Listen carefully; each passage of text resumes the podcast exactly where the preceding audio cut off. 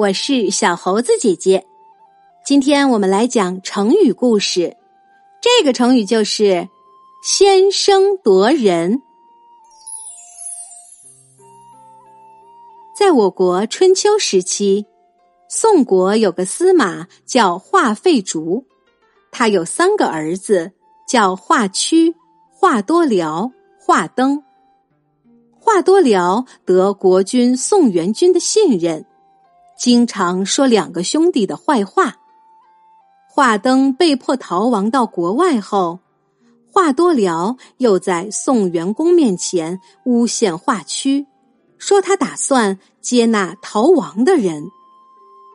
宋元公经不住华多辽的一再挑拨，便派人通知司马华费竹，叫他驱逐华区。后来，华多辽又在宋王面前诬陷华区，使得华区不得不杀死了华多辽，并召集逃亡的人一起反叛宋国。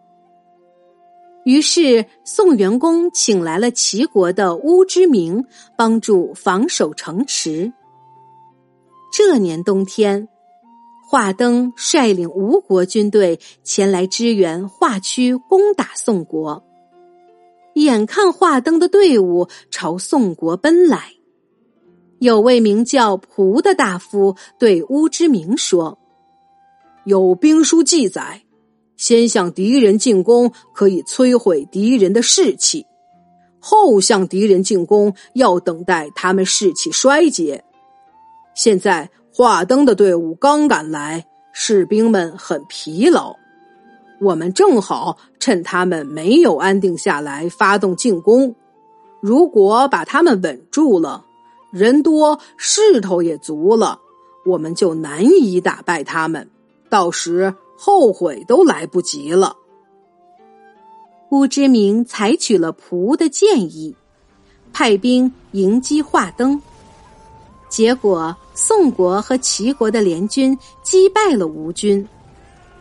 可是华灯率领残兵败将，又拼命向宋元公杀去。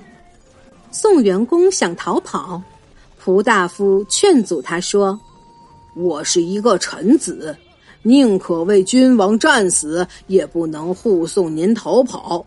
您要坚持住啊！”说完。蒲大夫朝军士们喊道：“所有的战士都把旗帜挥舞起来。”军士们使劲挥动旗帜，士气顿时旺盛了起来。这时，宋元公也对军士说：“国家若是败亡了，国君死去也是大家的耻辱，不仅是我一个人的罪过。”你们拼死战斗吧！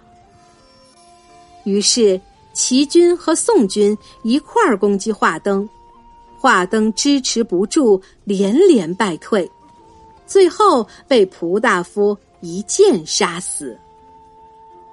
先声夺人这个成语出自《左传》文公七年，意思是指先张扬自己的声势以压倒对方。也比喻做事抢先一步。